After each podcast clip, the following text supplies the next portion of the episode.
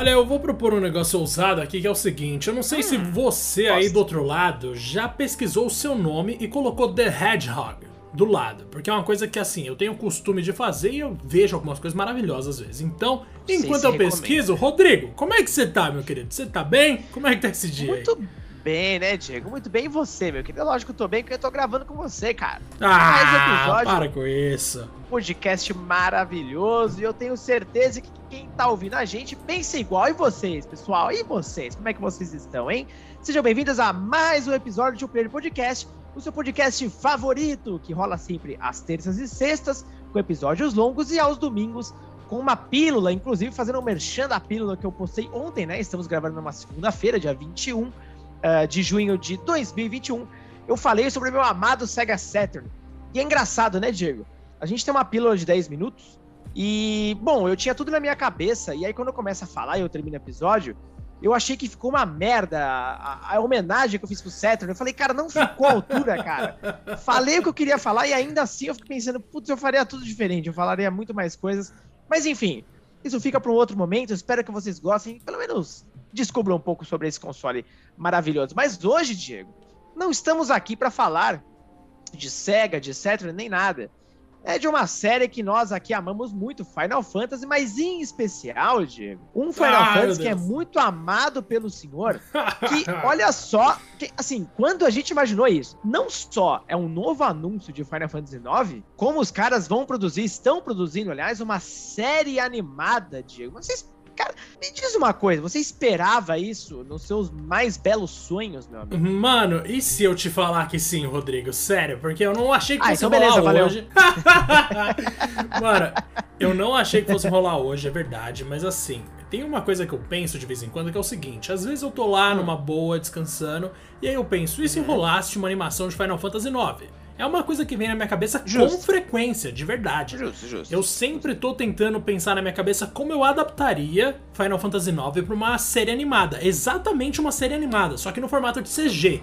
Eu não queria que fosse Diego, no formato ó, 2Dzão. Pode falar. Não, não, não, precisa falar o projeto inteiro, porém dá uma, dá uma palhinha do que você imaginaria. Dá uma, uma sinopse. Vamos lá. Tem ela aí? Uma coisa. Ah, ah tenho de cabeça Capricha. aqui, a gente consegue tentar mandar. Vamos né? fazer, Mas... ó, vamos usar a palavra bonita, né? Vamos fazer um pitch para Square Enix, aí quem um sabe pitch. eles te escutam.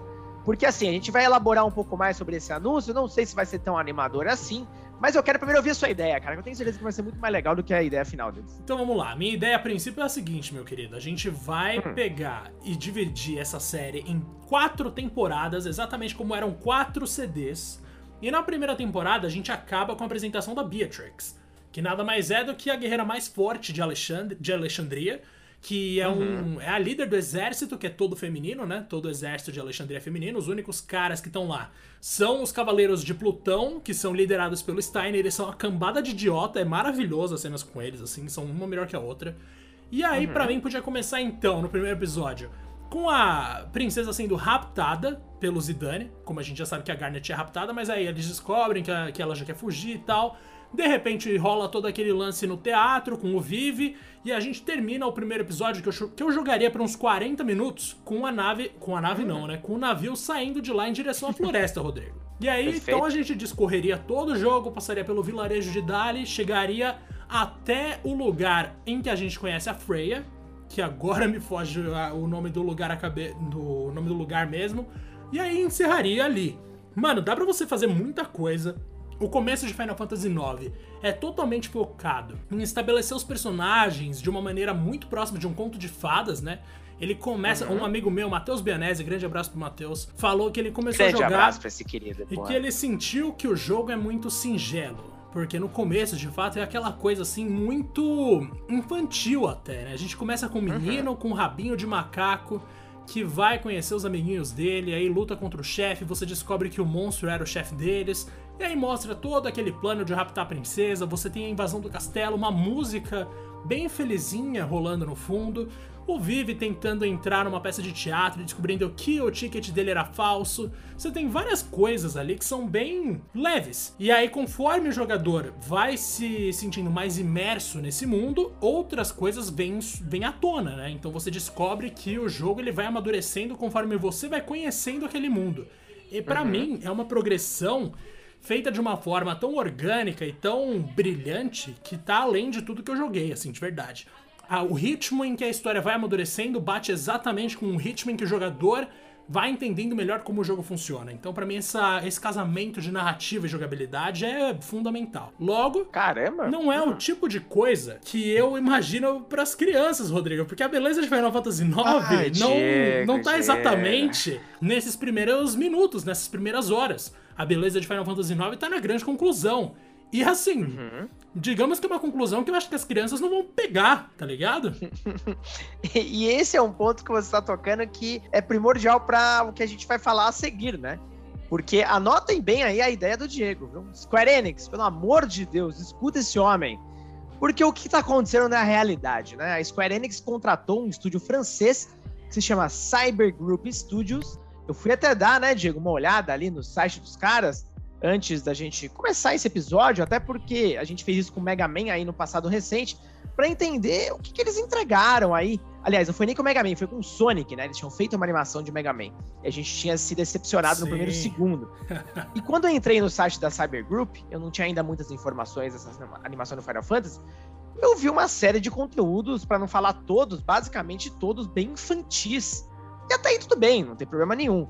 Só que assim, quando a gente pensa em Final Fantasy, eu não penso necessariamente em algo infantil, né, Diego? E pelo visto, o público-alvo desse projeto Final Fantasy IX são crianças entre 8 e 13 anos, cara. Me conta melhor isso aí. Por que, que você acha que a Square tá mirando essa galera? Então, né? Pelo que eu entendi, a Square não foi quem pensou no projeto. Se eu não me engano, esse estúdio se, se interessou pela franquia Final Fantasy porque, né? Quem não vai querer trabalhar com Final Fantasy se tiver oportunidade? Eu não sei porque eles escolheram o 9, achei uma escolha bastante ousada. Sejamos sinceros, assim. Final Fantasy IX hoje, com o distanciamento histórico que a gente tem em relação ao lançamento, realmente se tornou algo gigante. Mas por muito tempo ele passou longe de estar entre os mais populares. Ele tá muito uhum. abaixo do 7 em vendas, do 10, do 8. E assim, é impressionante que eles quiseram começar justamente por esse caminho. E o meu medo é o seguinte: talvez eles tenham visto o 9 e pensado, olha que personagens bonitinhos. Com certeza eles são os mais infantis da série inteira vamos fazer uma coisa de criança? E, velho, não tá errado esse raciocínio. Eles uhum. são realmente. Até porque eles são, no Final Fantasy IX, é o famoso personagem cabeçudo, o SD, né? Que a gente chamava Exato. lá, que é o Super Deformed, né? Com a cabeção e o corpinho. Com cabeção e corpinho, que é uma coisa que vai levar a gente pra um, pra uma, pra um ambiente, pra, uma, pra um nível de universo, assim, que remete sim à infância.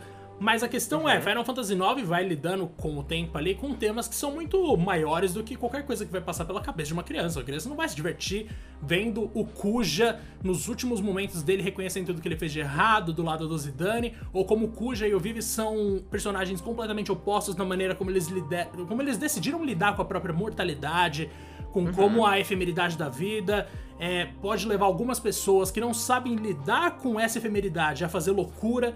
Então, assim, toda essa questão que passa pelo, pelo questionamento existencial de você ser uma coisa finita, né? Da existência ser finita, de você, portanto, ser finito, coisa que o Cuja não aceita de jeito nenhum, isso tudo vai se perder se você for direcionar a história para as crianças, porque basicamente elas vão pensar, mano, cadê as lutinhas? Cadê o personagem bonitinho que faz não sei o que? Isso tem de sobra em Final Fantasy IX. Tem muito, muita coisa que sim, criança vai curtir. Mas a menos que eles façam, eles façam uma parada tipo Harry Potter, que a primeira temporada é mais infantil, a segunda temporada fica mais séria, a terceira vai ficar completamente mais dark. A menos que siga nessa, nesse sentido, é... não vai funcionar muito. E mesmo se seguir, né? Rodrigo, em é. três horas, mano, em três, quatro horas de jogo, já falei isso aqui, o Vive descobre que ele é uma coisa criada, ele não é um ser orgânico, né? Então ele não foi uhum. criado de uma maneira natural. Ele se pergunta se ele tem uma alma, e todo o arco do Vive, a partir dessas primeiras três horas de jogo, gira em torno disso, gira em torno dele querer saber se ele é uma coisa real ou não, se ele realmente existe ou se ele foi programado para estar tá ali, se ele realmente é um boneco defeituoso que vai morrer em dois anos. Então, assim, se o jogo começa assim, a série naturalmente vai ter que lidar com isso logo no início. Na primeira temporada, o Vive já tá passando por uma crise existencial ferrada, se a gente for dividir da maneira que eu propus. Então não faz sentido você transformar isso numa história de criança. Mas, cara, vai ver, eles estão planejando algo completamente diferente, algo situado no universo de Final Fantasy IX, de repente focado em alguns personagens específicos. Sei lá, pega a Lani e faz uma história para ela, pega o Amarant, faz uma história para eles, se bem que os dois são bandidos, então dificilmente eles vão querer trabalhar com isso. Mas assim, a Kina, de repente. De repente eles pegam a Kina e falam, ó, oh, vamos contar a história da Kina com participações da Aiko e do Vivi, alguma coisa assim. Aí dá pra você encaixar, com certeza. Mas uma adaptação fiel do jogo, mano, não tem como. Cara, eu nunca assim. vou duvidar da capacidade da galera de cagar tudo. Eu tô vendo já as grandes aventuras de Zidane, tá ligado? e aí, tipo, ele é um pirata que viaja no alto mar ajudando as pessoas e também ao fato de reconhecerem um grande amor. Cara, ah, eu acho mano. que vai ser isso. Não, é... putz. Oh, eles estão terminando agora a Bíblia, né, do, do, do bagulho. Uhum. Pra quem não tá ligado, alguns, acho que todos, né, algum, quando você vai trabalhar com uma franquia, ou quando você tá criando qualquer coisa que é um universo grande, como no caso de Final Fantasy, você pega e cria regras básicas. E aí eles estão chamando uhum. isso de uhum. Bíblia, que é como a gente chama muitas vezes, tipo a Bíblia de Sonic, a Bíblia de não sei o quê. Mas aí qual que é o lance, mano? Eu tô com medo aqui que eles estão metendo essas Bíblias aí, porque assim, velho, eu, meu maior medo para começar, será que eles sabem que o barco voa? e não anda na água? Para começar, assim, isso é o básico do básico. Além disso, será que eles estão ligados que, tipo, que o Kuja, ele não pode ser diferente do que ele é. Ele precisa ser aquilo ali. Ele precisa andar de biquíni, cara. Porque isso faz toda a diferença na construção do personagem dele.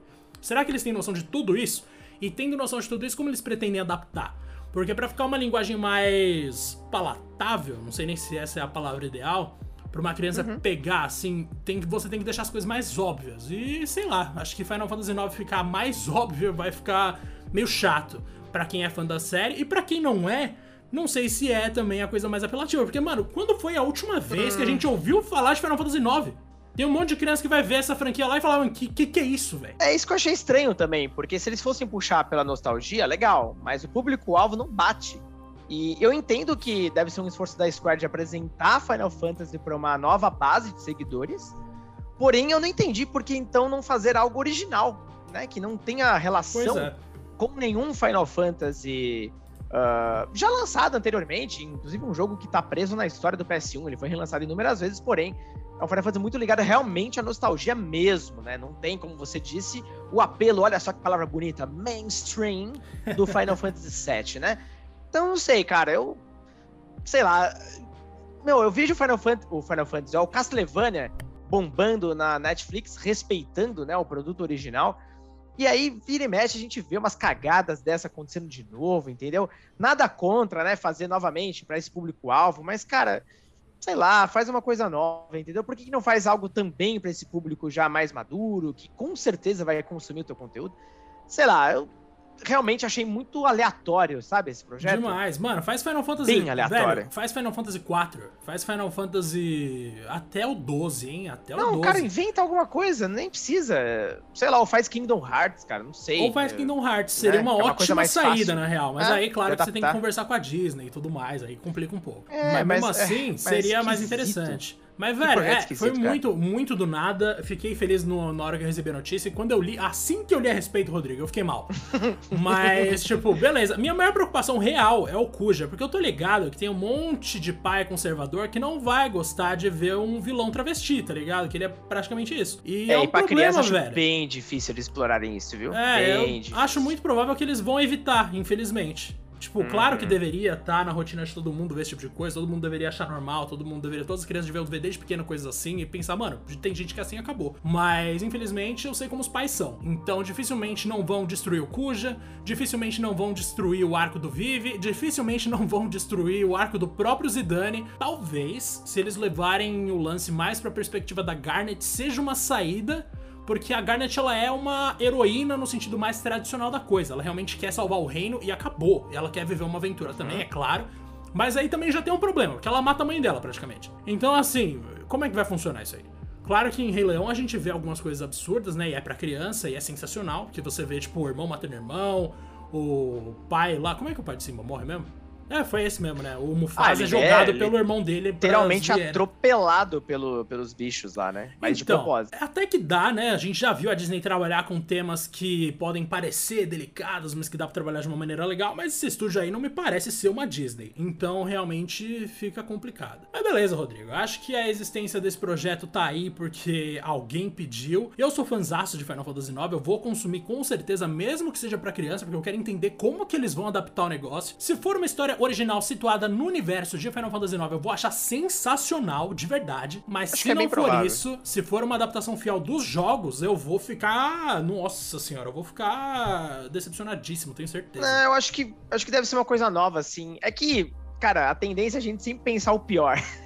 Mas quem sabe não sai uma, uma coisa bacana, né? Pra quem não sabe, o catálogo dos caras, né, da Cyber Group Studios, inclui aí adaptações do Zorro, o Tom Sawyer e os Mini Ninjas. Esses Mini Ninjas, inclusive, já escutei falar bastante, já joguei jogo, inclusive, dos caras, é, dos caras, ó, da série, ah, no Nintendo DS, se eu não tô enganado. Então é uma série que tá aí por muito tempo, né, já viva. Ah, acho que no PS3 também, tenho quase certeza que eu joguei algo do tipo, e era bem legal até. Mas claramente a gente já sabe mais ou menos a qual é que é a vibe aí dos projetos deles, né? Não deve fugir muito disso, eles são especialistas nesse tipo de conteúdo. Diego, só posso desejar sorte e pelo que vi aqui, o projeto deve ainda demorar, né? Para ser lançado, a expectativa aí é de começar a produção de fato ainda entre o final de 2021 e começo de vi- 2022. Então tem chão, né? Nossa, tem muito chão. Claro que eles podem até mudar o escopo completamente, o que é bastante improvável. Mas eu quero ver, mano. Eu quero ver. Porque É. se esse estúdio se interessou por Final Fantasy IX, eu acompanho o raciocínio, Rodrigo. Se esse estúdio francês se interessou por Final Fantasy IX pra construir uma coisa original, vamos supor que é original, dentro desse universo, a Square pode chegar a pensar, mano, se Final Fantasy IX tá sendo escolhido por um estúdio ali, será que não vale a pena a gente olhar pra esse universo de novo?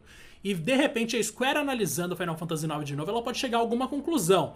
Não tô falando que a própria Square vai tomar a iniciativa de lançar mais uma animação, dessa vez mais séria, focada de fato no universo do jogo, ou mesmo um remake, ou mesmo uma continuação, mas o fato de que alguém tá fazendo a Square olhar pra Final Fantasy IX de novo me alegra enquanto fã.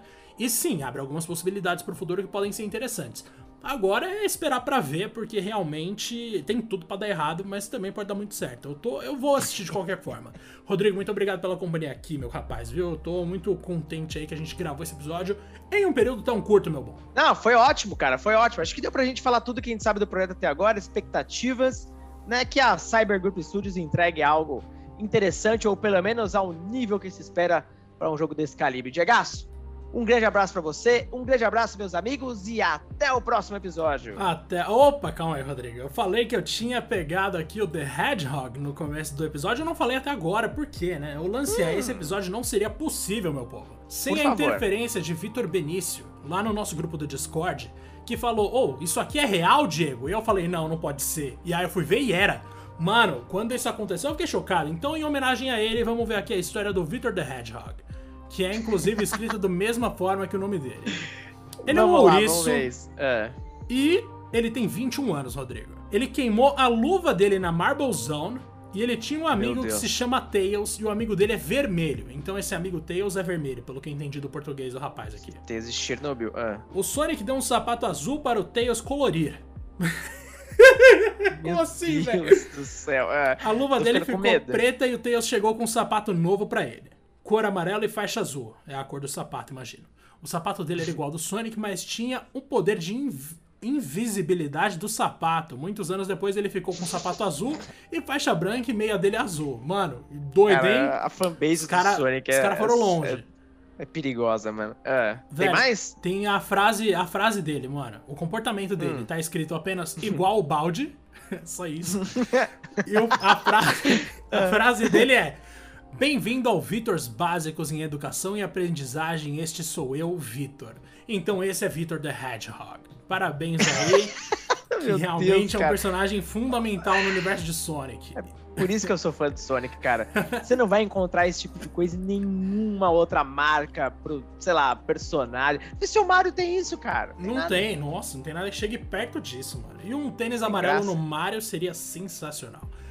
Um grande abraço pra todos vocês até o próximo episódio. Ah, esse que é encerramento bom. Um grande abraço, galera. Um grande abraço pra você, meu querido Vitor Benício.